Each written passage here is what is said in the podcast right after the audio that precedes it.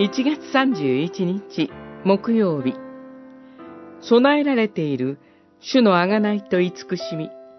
詩編44編。なぜ御顔を隠しておられるのですか？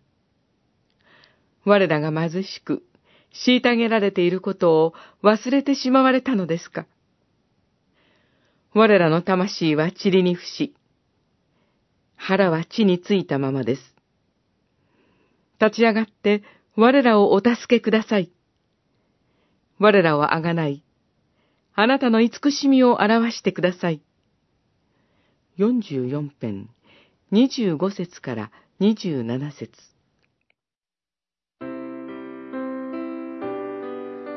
今日の詩篇は、痛々しい叫びの詩です。詩人は、主なる神を信じる伝統の中に生まれました。父祖から主がどのようにイスラエルを救われたのかを聞いて育ちました。自分たちの力や能力によらず、ただ主の御手がイスラエルに勝利をもたらしてきたことを誇りとしてきたのです。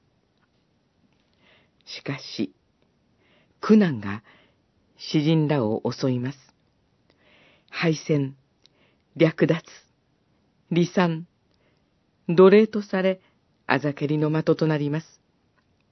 彼らは必死に主に信頼を置き、忠実であろうとしますが、都は廃墟と化し、人々は蹂躙され、死が眼前にあるのです。悲惨の極みの中で、詩人は主に訴えます。主よ、我らをあがない、あなたの慈しみを表してくださいと。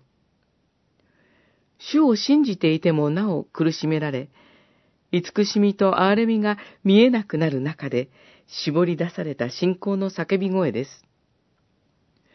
苦難の中で、主の慈しみを見失いそうになった時でも、主は救いを用意してくださっています。